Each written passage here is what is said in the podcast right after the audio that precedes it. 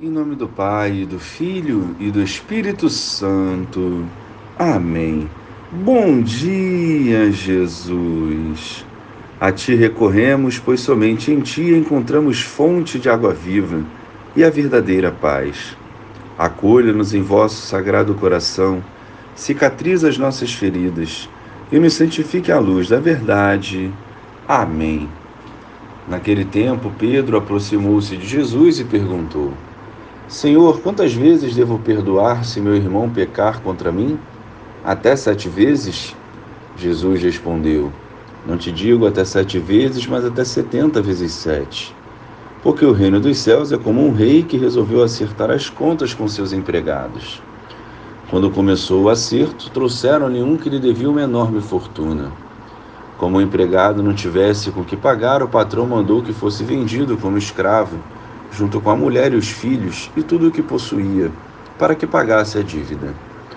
O empregado, porém, caiu aos pés do patrão e, prostrado, suplicava: Dá-me um prazo e eu te pagarei tudo. Diante disso, o patrão teve compaixão, soltou o empregado e perdoou-lhe a dívida.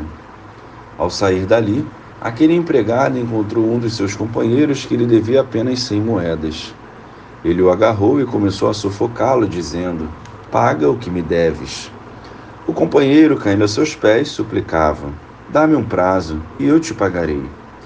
Mas o empregado não quis saber disso. Saiu e mandou jogá-lo na prisão, até que pagasse o que devia.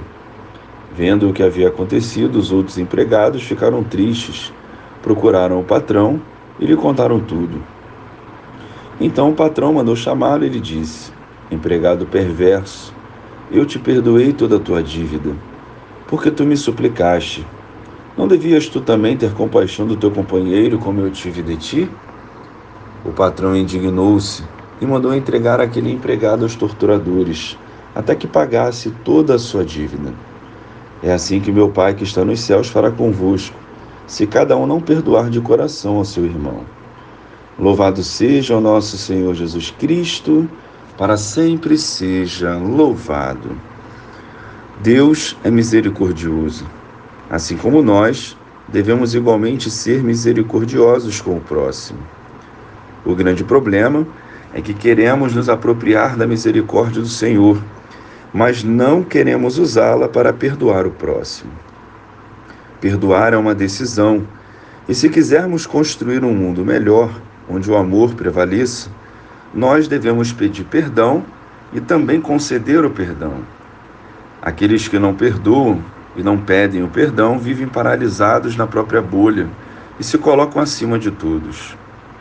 Tudo seria melhor se reconhecêssemos nossos erros e fraquezas e se olhássemos mais as virtudes do que os defeitos do outro.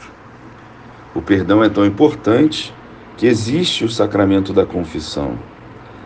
Nós precisamos seguir os passos do Mestre, amando e perdoando, avançando conforme o desígnio de Deus. Perdoemos sempre, pois é assim que o Senhor faz conosco quando confessamos os nossos pecados. Glória ao Pai, ao Filho e ao Espírito Santo, como era no princípio, agora e sempre. Amém.